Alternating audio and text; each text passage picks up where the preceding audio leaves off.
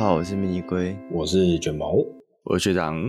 好的，那本周的第一条重要的国际消息啊，那就是这个拜习会在美国登哦，不是拜习 啊，哎，不要红旗跟凯迪拉克对决，欸、没错，没错，没错，这就是我想讲的。不要以为我们讲到拜习会好像这个八八竿子打不着，其实没有，因为就在这一次这个拜习会的时候啊，这个美国总统的拜登啊，就是在英呃哦送。啊、呃，这个中国国家主席习近平离开的时候，那这个习近平呢就坐上了他，这看起来应该是从中国特地运过去，一定是空运过去的，没没有对对对一样。美国总统出访，他不会坐那个国家帮他准备的车，嗯，一定是美国 Secret Service 整个车队过去。是是是是、呃，那一样，你中国到美国领土上，怎么可能不皮到办理了？那个防弹这件事情，紧急指挥这件事情，怎么可以死？交给人手，没错没错，而且我们不要说防不防弹，那个沙发底下有没有麦克风都不知道。对啊，那重点就是这个，刚刚有提到啊，习近平上车，他上的这一款车呢，就是由中国哦，这个非常呃专门为大官打造这个车款的红旗哦所打造出来的红旗 N 七零一啊，这算是那种这个国家主席啊，我的国家重要。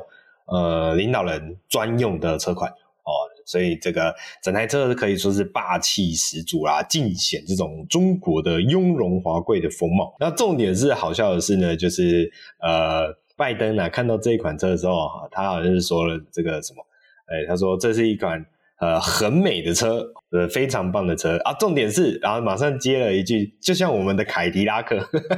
哦，对啊，而且他也要强调说。我走到哪，他就跟到哪。嗯，对对对对，所以这个红旗堪比凯迪拉克，我觉得也算是一个里程碑啦。因为呃，我们不我们不讨论这个背后这个我们政治意涵，但是确实红旗所打造出来的这一款这种总统座车啊，什么叉叉一号类似这样的概念，它确实在整个氛围上面还有。整个当然，官方宣布的细节是都是这个一等一的啦，就呃技术规格拉到最高了，然后国家领导人做了嘛，像刚刚学长提到的防弹啊，的基本的安全啊，这个都会有，对吧？所以动力想必也不是个问题哦。当然，至少数据上是这样子啊。好，所以这这也算是一个诶，以中国的汽车来说，呃，汽车品牌来说，也是一个刷新新的历史高度啊。啊，这个还被美国总统给称赞啊，那我们这边替他们拍拍手啊，也没有啦，不需要特别拍拍手，对啊，只是想强调一下，就是哎，啊，这个人家要坐总统坐车也不是，也也不是没有问题的啊，主席坐车也不是没有问题的，那只是就是比较特别，就是红旗这一款车在这个前面车标，我们讲说传统的这个。呃，引擎盖的正中间，哦，它有一个很明显的象征，就是这个红色旗帜的式样，这看起来有点像那个以前咸蛋超人的那个头，对，还蛮特蛮特殊的啦，对，跟大家分享一下，大家可以去查一下红旗这款车的外形。那这个红旗跟凯迪拉克，哎。两位怎么选择？都不是很好看呢。啊，都不是很好看。哦，我觉得，我觉得他有一个有趣的过程，就是说，就拜登，其实我觉得拜登有点心机，哎，讲这个红旗漂亮，他不是真心要讲红旗漂亮哦，是，他是要讲特别强调说，哎，我们的也是有一台凯迪拉克哦，是，然后你知道那台车叫什么吗？The Beast，The Beast，野兽。是，我发现他是整段是为了铺成这个东西哦。我说：“欢迎你的车很漂亮，但是你知道吗？我的车叫做野兽。”是是是是，所以拜登的意思是说，晚上在床上的时候就要给小平好看哦，不是？啊，这个这哎，这个呃，不要随便开别人的这个国家主席玩笑。对，然后车子车子车子车子，对对。那这个我们。轻松的政治话题，哎，政治话题居然是用“轻松”这两个字啊！好，轻松的话题结束之后，我们终于来看一下这个。真正重要的车子啊，OK，本周有一个很大的新闻，那就是 Volvo 哦的首款电动 MPV，甚至不只是首款电动 MPV 啊，以整个车系来说，呃，整个品牌来说，也是第一款 MPV 的作品。这就是我们之前也有稍微聊过的 EM90 哦，可以说是正式的发布。那目前这款车是以中国市场为基底啦。那之前我们也聊过，它其实是跟呃这个极氪的双生车 Zeekr 009。同样的同样的底盘啊、呃，同样的一些设计布局打造出来的产品。但是呢，这一款呃 EM 九零毕竟是来自于 Volvo 的品牌嘛，所以它在一些像是内外装的风格的营造啊，还有一些细节啊，都还是走这个呃 Volvo 一直以来的比较简约，但是又奢华的这一种风格啊。呃、这这我打个叉，那个这个中排座椅实在一点都不简约啊。啊、呃，中排座椅不简约吗？我只能说，就是呃，我们在繁华之中寻找一种简单的呃质感。对，好，哎，那既然学长有提到了，来，你你要描述一下，你觉得哪里不简约吗？这是太我觉得太高级的座舱，太太怎么讲？哦，我会用一个词叫霸气。OK，可是我觉得霸气在欧北欧风格里面。不是它的特质，确实对，确实。不过，毕竟这是一款面向中国市场的车啦。啊、然后，一来是面向中国市场嘛，二来是面向……另外，我觉得就它就是一台中国车，没有错。哎，对对对对对对。所以，呃，应该这么说，我们当时有聊到啊，其实它的定位应该是会比同集团，呃，不是同集团，就是它的双生车 Zeekr 再稍微高一些些，因为它毕竟是挂着合资品牌的。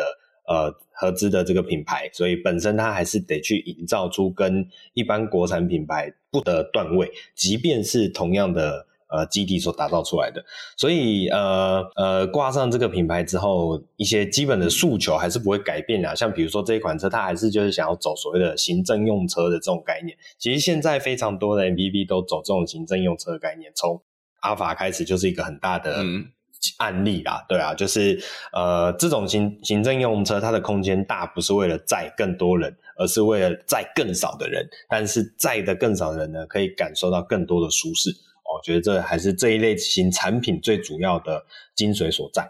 好，那外形的部分呢，其实就是呃，Volvo，我觉得它大概就是以 Volvo 现行的这个叫做家族特征所。营造出来的外形感，那因为呢，本身的车体形制跟之前的 Zeek 可以说是一模一样，甚至是一些车侧的，比如说玻璃啊、门的这种线条都是一样的，所以其实前后脸就是一些造型上的微调而已。那尽量在前后脸的造型上去可以对比对标到这个 Volvo 本身的一些形象。但我觉得，即便如此，整个外形来说还是略有中国味。那这也不能怪它，因为毕竟是面向中国市场，它就是。是得要以中国市场的需求跟喜好来打造。那这一次这一款车的这个外形尺寸啊，我们再简单的带一下，它的呃车长是五二零六啊，车宽是二零二四，车高是一八五九。然后轴距是非常巨大的三二零五的轴距，那也就跟之前的提过的 Zika 的这个整体尺寸其实是还蛮接近的。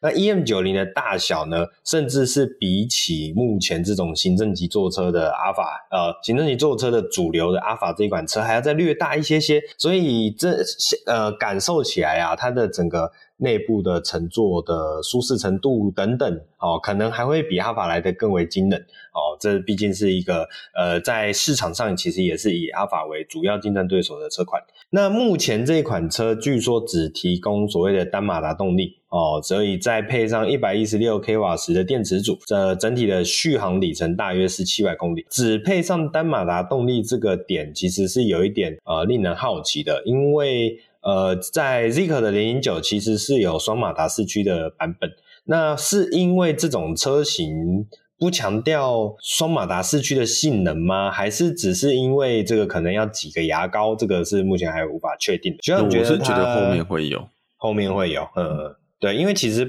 不太呃没有道理说有一样的配置却不上啦。哦，我觉得应该是在初期。应该是说，你这样在这个通常选择，又讲说 EM 九零的定位，它的售价应该会比极氪零九高。对，那对对对，极氪零九有这个规格，你你照来讲，Volvo 应该是往上选，不会往下选。它不会选一个低规，然后卡在极氪零九的上下板之间。嗯嗯嗯，所以它应该就是会做做，我觉得后面是有，它只是就是不要一次给你弄完，话题要有话题延续。嗯，我也觉得。好，那这一款车之后会不会往这个全球市场走呢？其实还不太确定哦。嗯，我觉得不太会耶，不太会，因为这就不是一个中国以外的会会想要有的 Volvo，就是应该你就讲了，我们在 Volvo 全球定位的对手有谁做的这台车？嗯，没有，嗯嗯。嗯。嗯嗯，Lexus 呢？Lexus 我觉得它是特定市场，你看 Lexus LM 在美国也没有特别卖吧？嗯哼，欧洲也没有特别卖嘛，嗯，它就是卖中国市场跟亚太区域，卖华人，对啊，卖卖华哦，对对对，也没错，也没错，OK，好啊，那总而言之，这一款车是不是就是一个呃只会活在中国市场的特别的 Volvo 呢？其实也是后面值得在关注的地方啦。那就是跟大家分享一下，他、欸、啊，他有一个，我就直接讲明，就是有一个频道讲的还不错，就是 YYP 那个大家车言论的 YYP，、嗯、他有讲一个点，说为什么 OPPO 要出这台车、嗯。第一个是他看面向中国市场，第二就是、嗯、其实在中国，他有讲到说，他有一一一个族群的人，就是 Volvo 族群的人是只买 Volvo 哦，是好，是是。所以变成说。既然中国有这个市场，那又有人只买 Volvo，可是当他有这个需求的时候，他却没有 Volvo 可以选。嗯，那这不就是 Volvo 可以切入的一个利基点？接下来再再讲，它不是从一个白纸开始，它有一个极氪零九的模板在那边。是是是是，没错没错。好。那总而言之，呃，跟大家分享这一款来自于 Volvo 的呃最新的 MPV 作品，也可能是唯一的 MPV 作品啊。后续怎么发展，就再继续观察下去啦。好，接下来呃，同样是设定在呃非品牌主诶、非品牌主场的这一款车款。好，那下一台要分享的是呃美规哦、美规的 Toyota Crown Signia。这一款跨界旅行车哦，正式发表啦。好，那呃，有人可能听众朋友听到这边可能会疑问啊，什么是 Toyota Crown Signia？其实呢，就是之前我们在聊到 Crown 这个呃新的车系在规划的时候，就有规划到的呃 Crown Estate 这一款旅行车的版本。但是呢，呃，这个这一款 Toyota 的 Crown Estate。既然首发的登场地点居然是在美国，而不是呃本地市场，而且而且在美国市场也不是以 Estate 为名称来呃销售，而是以 Crown Signia Signia S I G N I A 这样的名称来称呼。那在美国当地呢，也是使用单一的呃二点五升油电动力哦，这个动力。那这个 Signia 的这个名称啊，其实是有点特别。哦，我记得好像有有有有描述原因吗？诶，我记得有，但是我要我有看到一个说，就是但我们都认为原本应该是 Wagon 的车要叫 Crown Estate Estate 对，但是因为 Toyota 认为这个名字可能在北美不够直观，嗯，所以其实。但是、啊，我觉得，我觉得他他他说他的字是从那个 Insignia 分分译，但是我觉得这是一个制造词、嗯，就是新新创词，并没有，并不是一个过去就有含义的词。嗯，我觉得就跳过好了，因为这个实在是太太模糊了。对对，我们之后如果有另外三道再来那个分享。那继续带回来这一款车的一些呃，它的一些基本的细节跟规格。好，那整台车从车侧来看呢，呃，确实以传统的旅行车的车格来说，呃，略高了一些些，但是它也不是真的就是像呃一般我们所熟知的休旅车这种很大大幅度的跨界哦。所以整体来说，其实它的设定有点像是呃 Focus Active 的这种感觉。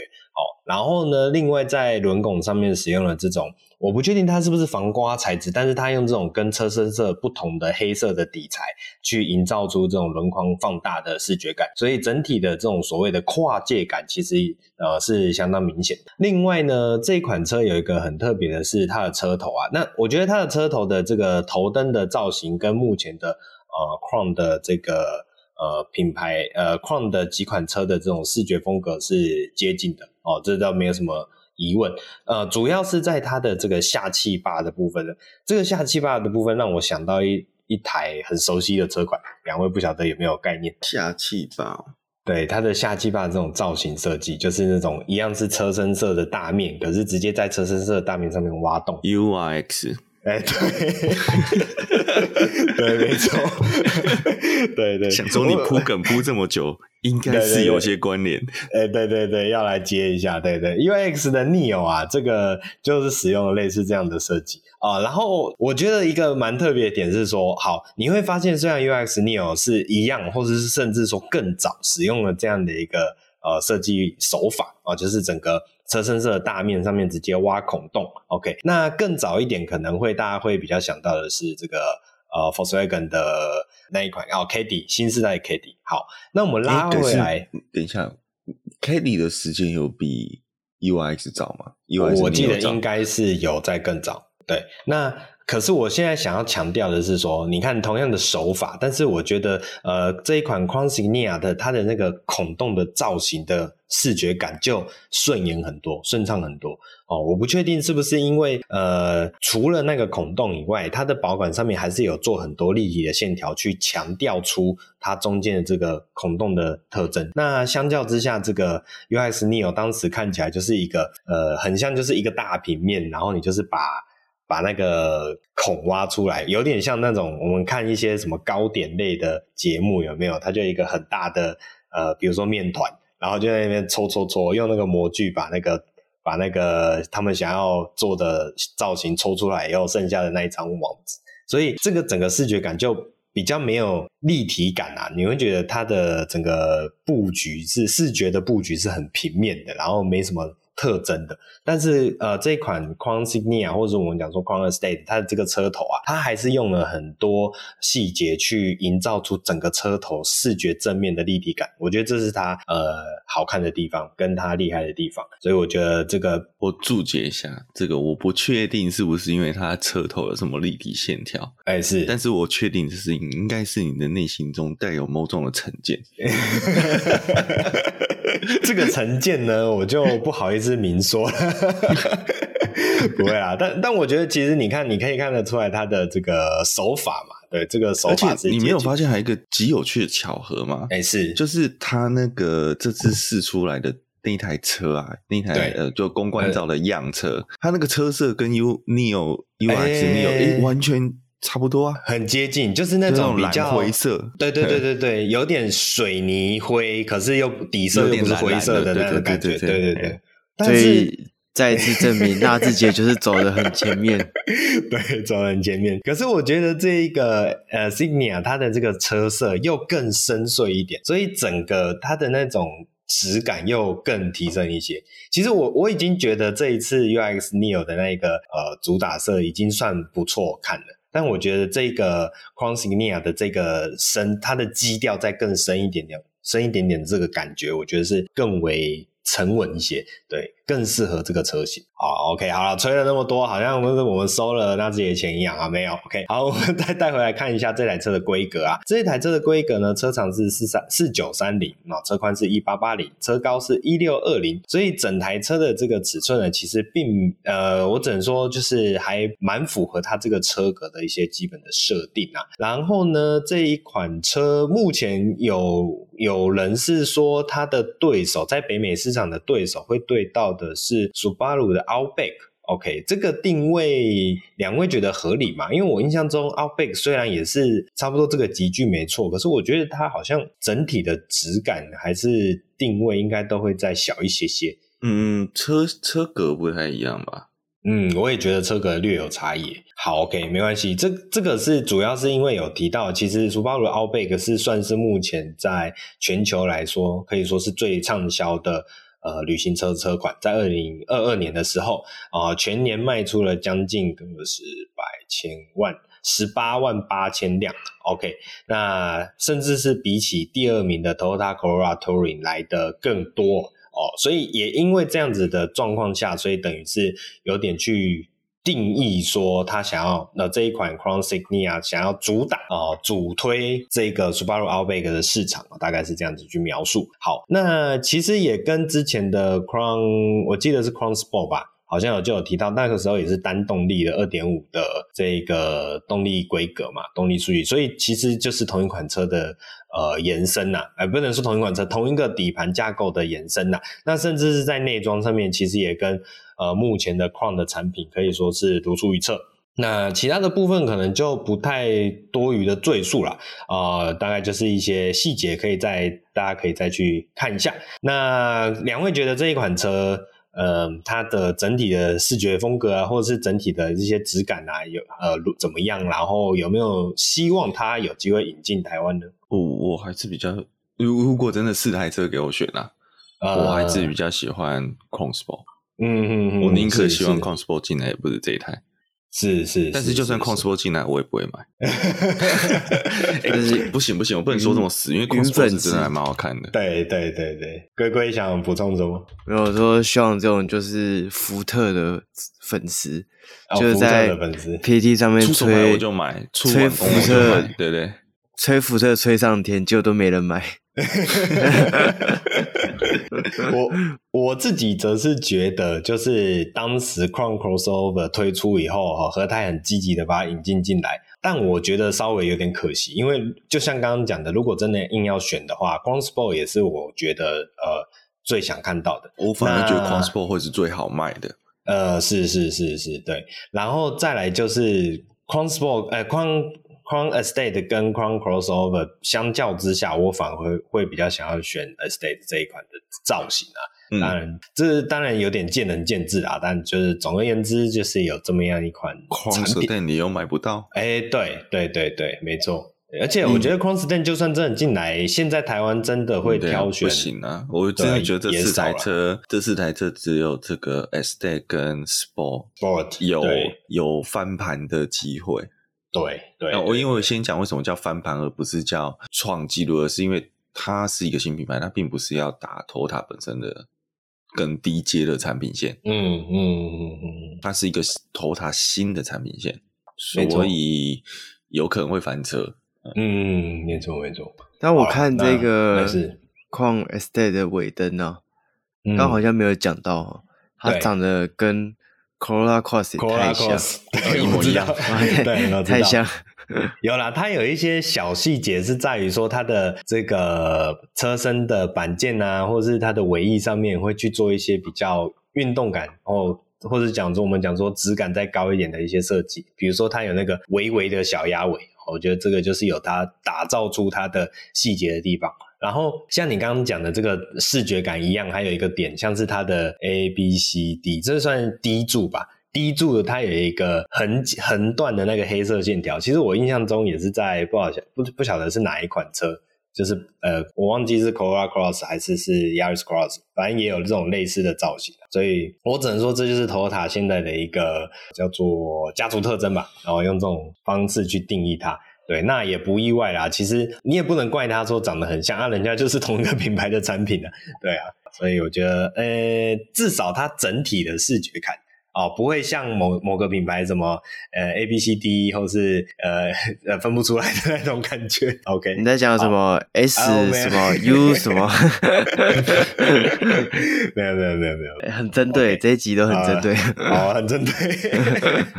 啊，OK，好，那总而言之，这一款车后面和泰有没有机会导入了？这个这这得到诶得看后续这个和泰爸爸心情怎么样啦。OK，好，那我们讲到 Toyota，Toyota 最最近还有不少我觉得很值得跟大家聊一下的小新闻啊。那第一个是这个呃，Lexus 所推出的豪华七人座大型休旅 TX 哦，这一款车在这个诶美国的印第安纳州工厂啊正式的上线生产。好，那这有什么特别的点呢？呃，这个特别点是在于说，这是 Lexus 首款在美国本土所生产的休旅车哦，也是呃这个工厂。啊、首次量产 Lexus 的车型。那这个车，这一个工厂呢，刚刚提到印第安纳州的工厂，其实是 Toyota 集团在二零二一年投资的、打造出来的工厂。那这一款，呃，这个工厂原先主要的生产的产品是 Toyota 的 Grand Highlander。那这一次呢，Lexus 的 TX 这一款车，其实也算是 Grand Highlander 的双生车啦，就是这种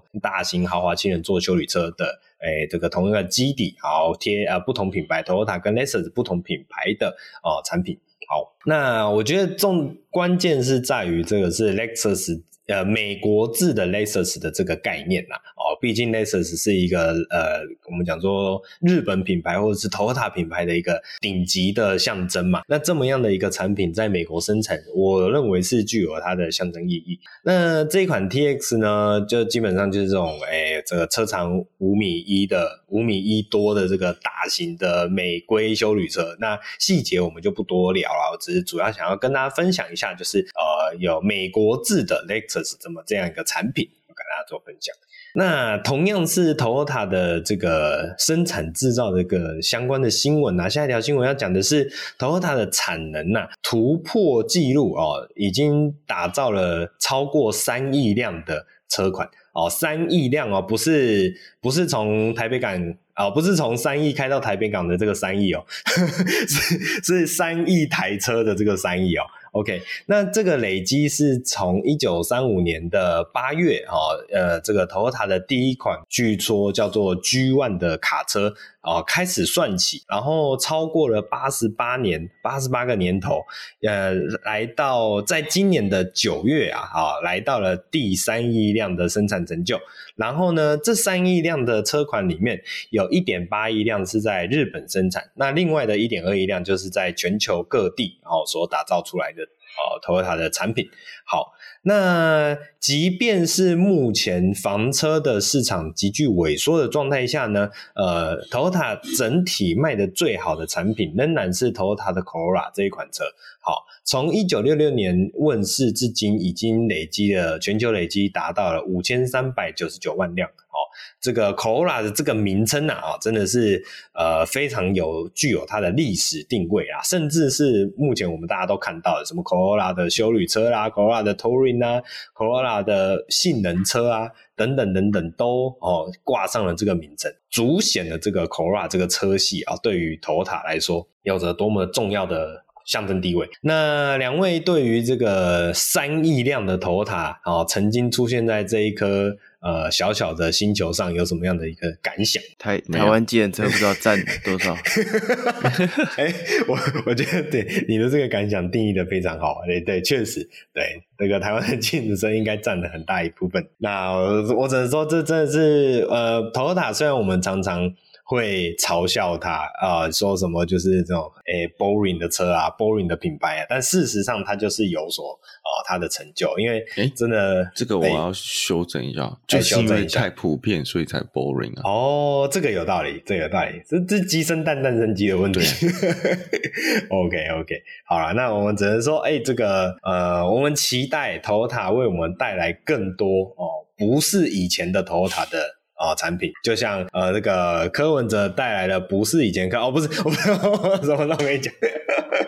OK，好，好，那这个头台的新闻哦，就跟大家分享啊。那最后呢，最后最后的国外新闻来跟大家分享一下 Cybertruck 这一款车。我们一开始也有聊到嘛，我我忘记我们是在哪个题目聊到。那 Cybertruck 这一款车呢，哦，来呃，有一个有一个特算是一个原厂寄出的手段啊，就是这种买。红单买卖的事情哦，这个原厂是提出说，交车的一年内不可以转售。那如果你有转售被抓到的话呢，呃，要会有罚款呢，将近要罚到一百六十万。然后这个一百六十万是台币还是是这个？他他怎么罚？这这他对好问题，就是他他有什么罚的效力吗？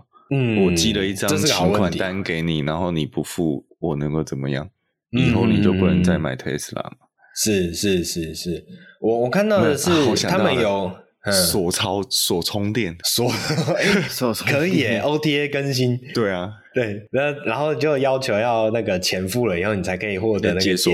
解锁金钥，对，我现在看到的是特斯拉是说他们可以进行所谓的禁令救济，不对不对，可是这个这是罚后面接那台车的人，不是罚前面卖车的人。对啊，对啊，对啊，可是这就会导致后面想要接车的人不敢买，对，不敢买啊。我觉得是这样子去制造这个所谓的不便吧。那两位觉得呢？这个除了它合不合理以外，你觉得这种做法有办法去？呃，这个如果今天是在稀有车，可以哦、嗯。就像举个例子，像法拉利，或是法拉利不能改哦，或者是说那时候我、嗯哦、忘记哪个品牌，也是说你卖了之后多久内不能转卖然后包括那个巨石强森就被罚吧，还是谁被罚了？嗯，我知道，不是说被罚，AP 也不能转卖。呃，不是他，就他就被说就被被类似进黑名单，就说你之后他都不卖他啊，那个啊，那个啊，我想起来，那个 John Cena 他的 GT，对对对对，福特 GT 是卖掉还是？对，没有错，没有错，那个 GT 四复复刻 GT 四十的那一台 GT，对，没有错，对对。那我觉得这个才有意义啊。可是今天 Cybertruck 并不是那么稀有的车。哎，不对啊，我们刚刚不是才聊过这个 Cybertruck 很稀有吗？每一台都会不一样啊，有的左高右低，有的右高左低，每一台都是独一无二。对对对对，那个尺拉起来，每一台的这个那个锐角的高度都不同，有没有？啊，这这开玩笑啦，但但我觉得学长讲的蛮有道理啊，就是这种大量量产的产品，它到底要怎么去限制大家进行所谓的转售的这个呃行为？其实我觉得是。值得再观察的啦。我觉得你真的只能锁到的是锁后面的这个使用者，嗯，因为我还还有一个想笑话，就是，哎，你今天其实特斯拉买车，你都会注册账号嘛，因为你要充电，是，对，那你就说我就锁这个原车主账号了，嗯，可是如果他就只有一台特斯拉嘞？或者他可能这辈子都不打算再买特斯拉了，他其实也有可能对啊，或者是说他今天其实是买在，因为特斯拉基本上我觉得买的很多人都有家庭嘛，啊，家庭车子就不一定会挂在所谓的真的车主身上，是是是是是是没错，考量到保险啊这些很多其他的因素，是是是，这个这个这个规定是有点有趣了。代查证，嗯嗯嗯，对。不过还有看到一个点是说，其实，在 Tesla 的，因为一开始会有这一个。呃，新闻出现是因为他呃有提到说，在订购条款中有一有一条啦，就是写说 Cybertruck 最初为限量发行，所以在车辆交付日期后的一年内哦不可以出售，或是试图以其他方式出售该车辆。那当然这是 focus 在 Cybertruck 上面，但是它有一个但书啦，就是这个但书是说，若是真的有转售需求的话，哦，车主需要以书面形式通知 Tesla，然后给予 Tesla 合理的时间来决定是否购买回这一款车，然后最终出价会扣掉所谓的每英里零点二五美元的呃，有点类似损耗的概念啊，以及可能的车辆维修等等等等。那假设最后 Tesla 不愿意买回这一款车，在取得了书面同意之后，才可以授予第三方。哦，这是这个这个内容的提到的细节，所以也就是说，关键是在于说，呃，Tesla 第一是 Tesla 要不要购回这一款车，第二是呃，Tesla 如果不愿意购回，代表可能这款车的整个。呃，修理的成本啊，或者是维后呃购回以后的维维护成本可能过高了，那也就导致说，是不是代表下一位车主也不见得会愿意收这么样一个程度的车款？那我觉得这整件事情其实还蛮值得在后续再继续观察。太小看中古车商的能力了。哦，你说的是维修能力吗？啊、不是。哦，掩盖事实的能力啊，掩盖事实的能力，对对，对，这个不锈不锈钢板件有没有？冬天某一块摸起来居然是热的。好啦，那这个很有趣的新闻，就看后面的这个 Tesla 到底会怎么样的去操作这么样的一个话题吧。好，以上就是我们本周的国外新闻啦，接下来请各位来帮我们带国内新闻吧。好，那本周第一则国内新闻呢是马自达台湾在。上礼拜发表了新年式的 CX 三十跟新年式的 CX 三，那这两个车型呢，其实最主要的啊，就是他们把原本的很多个车型都简化，CX 三十只剩下三个车型，然后全车系都标配了环景，最入门的价钱呢是九十三点八万，然后一直到一百一十一点八万。那 CX 三呢，则是多了一个一个车型啊，它把外面原本的塑料件。变成了烤漆件，然后换上双色的车身，营造出悬浮式车顶的感觉。对，那就让它看起来整个变得更精致。这样，但我其实自己没有很喜欢这种把原本是塑料件换成烤漆件的样子，感觉有点硬要。嗯，就是质感也不是说真的很好的感觉。它是改在哪一段呢？你说怎么改哪一段？他就是把原本全部是就原本是底下的那一个底下的轮拱的后面的就都都改掉了。嗯，我觉得他呃，马自达上一次在干这件事情的时候，就是呃这个世代的马三的 hatchback 版本。嗯，对，那但是只是它是车身色。那我觉得呃，其实呃马三的做法还算可以接受。当时出来的时候，其实也引起蛮多讨论啊。但是我觉得整体来说还算可以接受。那 c 叉三的一个最大的问题是，它的整个主体视觉都没有变化过，所以这样子看起来就是一种很硬要的感觉啦，对吧？我觉得这是它可惜的地方，对啊？不过，不过确实啊，C 叉三其实 C 叉三的底盘跟这个马二的底盘是同一个底盘的，所以这款车本来就不是什么多能够 off road 的车款，嗯，所以。他用这样的去设定，我觉得就是在续命吧，啊、就就稍微再续命一下啦。嗯、对吧对对对对确实，我觉得哎、欸，这个同色在保时捷要选配哦，是是是是，那它也算要选配，你要选不同车型才有。哦，是是哦，所以它还是有保留原本的、呃、一般的版本，还是有塑料版。对对对对。哦那那我还蛮期待是有几个人会选这个规格，对对，但我觉得简化车型是正确的选择啦，因为现在 CX 六十也出来了，我觉得大家会去比较每个车型的差异，因为它的像呃像 CX 三十，它的价位其实真的跟 CX 六十没有差很多，但是可能有些人就真的不想买那么大台的车，因为 CX 六十毕竟也已经。四米八多的车了，就是对于你平常都在市区开的话，它真的有点大台。那 CX-30 四米四的车长其实就方便很多了，对，所以这个车型也不是不会有人买，只是说配备什么，然后新年是马自达再多给一些些，让它感觉更完整这样。但整体上，我觉得跟原本的车型还是没有太大的差别。它也没有车道置中的样子吧？我记得还是它车道置中不完整，我有点忘记了。好，好像是某个时速才会开始的样子。嗯，对。好，那这个马自达的车型就是介绍给大家，有兴趣的话可以去展间看一下这个精致的这个 C 叉三十。好，那下一个新闻呢是大改款的 Mini Countryman 也在上礼拜在台湾亮相了。那总代理呢也宣布了燃油款的预售，诶预接单价钱。那入门呢是一百七十八万，那 JCW 的 Countryman 是两百五十二万。那这一次展出的其实不是那两台车，是纯电的 Mini Countryman 大改款的车型。但是原厂也有说啊，这一台拉进来的展示车年底也会在台北车站展出，它其实不是最后的量产车，这台是。德国厂内的算是一个生产出来就未完全的车款，这样。嗯，样呃，应该会是试装车或是对对对工程样车，类似这样的概念。对，因为我们在我我是是我我比较意外的是，范德这么有力，可以拉到这种车。哦，可能就是因为真的要要卖了，不不能 都车都要卖了，然后什么东西都没看到这样。OK OK，对，那因为现场去玩。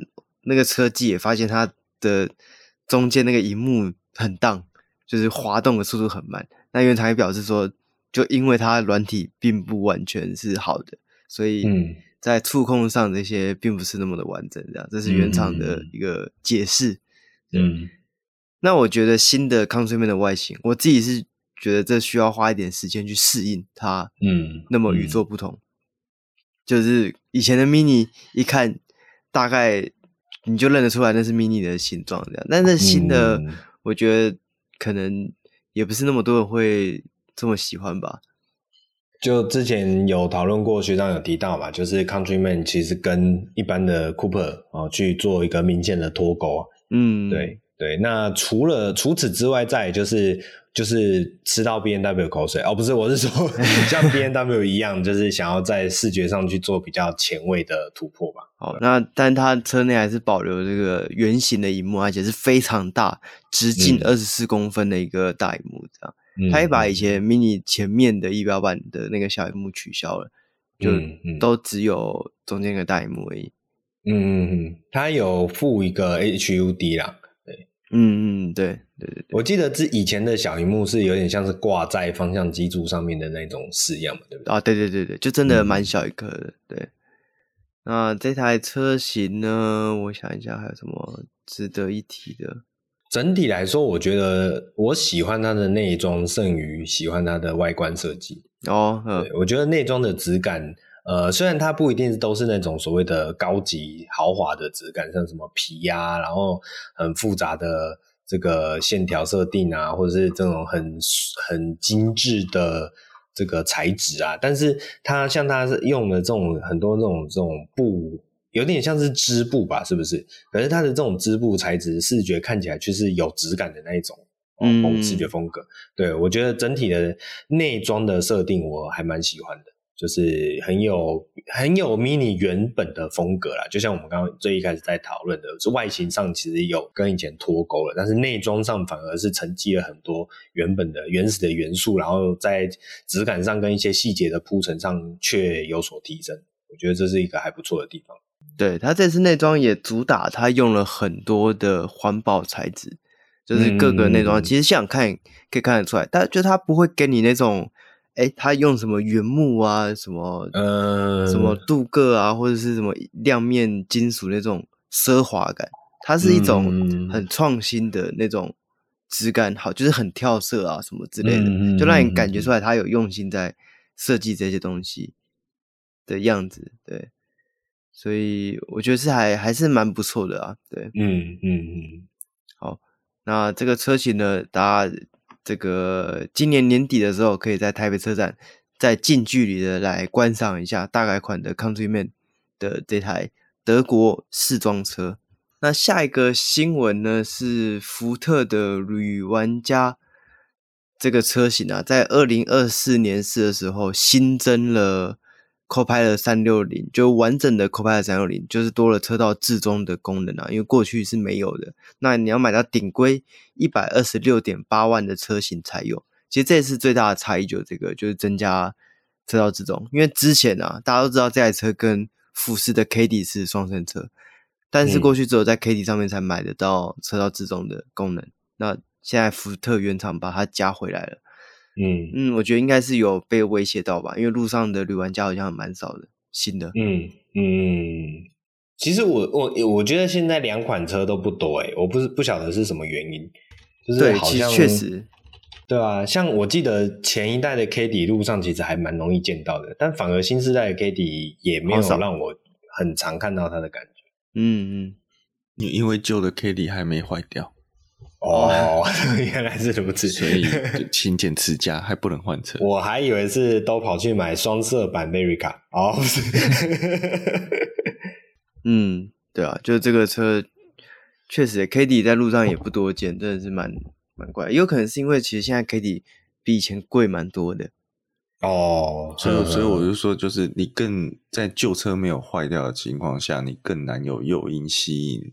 这些现有 Caddy 使用者去改朝换代，嗯，因为我就说我对前一阵子因为比较常飞出国，然后有就有一个算是我蛮喜欢的，就是机场接送，诶，他那个柴油 Caddy 已经几十万嘞的里程了，嗯，还是很好用啊，对啊，对，嗯嗯嗯，只要定期更新你的 DSG，Caddy 就可以陪伴你很长远的路。你你讲的好像是在叫换什么耗材而已，想想好像不太对，对，就就是换耗材，没有错啊，对对啊，跑四五十万公里的柴油 Caddy 是随处可见啊，那个非常多，因为都是 EA 用车，但是它确实一点六柴油配的就是 DQ 两百嘛，所以蛮多都就是常常换了，我听说到的是这样，但我觉得开着车可能也。已经习惯了，因为现在外场换 DQ 两百的耗材也不是说真的那么贵，对，你就斟酌之下，你换 DQ 两百比买一台新的便宜啊。对啊，对对对，嗯嗯嗯，对，日系车会车主会跟你说，我们从来没有在换东西的，我连加东西都不用。好，那这个 Caddy 分，呃，不是 Caddy，那个女玩家，女玩家 分享给大家知道。如果你最近在考虑这类的商用车的话，可以选一下看你想要去福特保养还是去福斯保养，对，看。嗯看你想要吃比较好吃的东西，还是想要付比较便宜的保养费？嗯，看看哪一家就是福特，你家附近的福特和福斯的那个哪一间的那个里面业务比较哦，没有不是业务，服务比较好啊，已经是接待了，你已经买车了，对。好，那下一个新闻呢是和泰汽车宣布啊，在今年年底。会引进一台 Toyota 的新型氢能源电动巴士，而且跟过往台湾目前在路上跑的巴士，除了红海那台之外，大部分的台湾的巴士都是分开组装的嘛，就是底盘，我记得底盘是国外进口，然后车壳台湾组装。嗯、那这次 Toyota 是整车从日本引进进来台湾。然后这台氢能源的电动巴士，这样在年底的车展也会展出给大家看一看。其实和泰汽车在之前的时候就已经有预告说，他们将会做，诶，我忘记是跟谁合作去做氢氢气的，那个那个叫什么加氢气的站。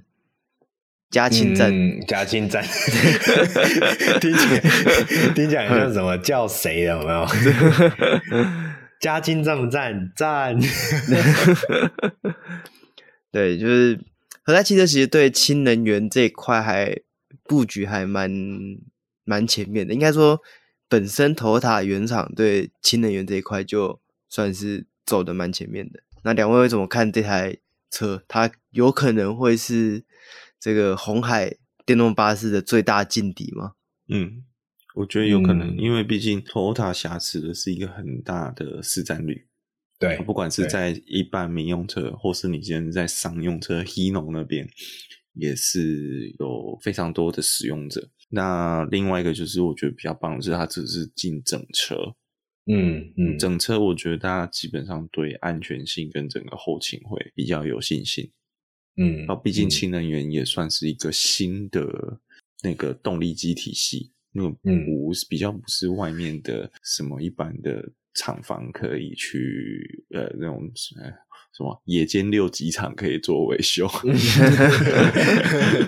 而且我相信它这个应该是燃料电池的车款，不是那个、嗯、不是燃烧氢气的那个内燃机引擎。